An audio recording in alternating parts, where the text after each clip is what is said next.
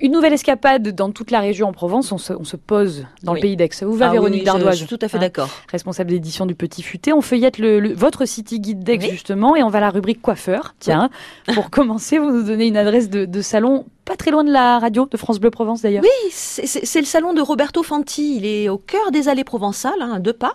C'est le premier commerce d'ailleurs à s'être installé dans ce quartier où il n'y avait rien. Mm. C'était il y a 20 ans.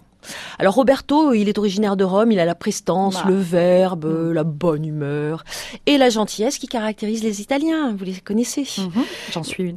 voilà, donc en quelques coups de ciseaux, il a l'art et la manière, il vous fait une jolie tête et vous redonne le moral si vous l'avez perdu. Alors il coiffe les femmes, mais aussi les hommes, et on peut y passer sans rendez-vous s'il y a un trou dans, dans le Dans planning. bah oui, voilà, il vous prend et il utilise et vend notamment les produits de la marque Revlon. C'est une marque américaine que j'aime bien, euh, une marque de cosmétiques et de parfums créée en 1932. Ça c'est pour la petite histoire. Et puis il utilise aussi les produits Vitality. Ça c'est pour ceux qui sont très Miss France parce que c'est la marque euh, italienne sponsor de, de Miss France. C'est dit.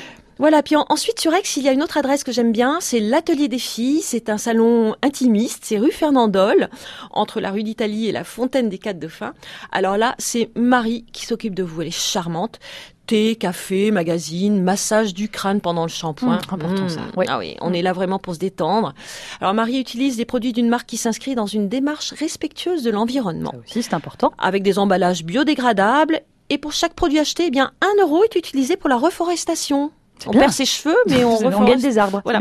Et, et on y va entre copines pour un moment euh, cosy. Bien évidemment, les hommes sont aussi les bienvenus.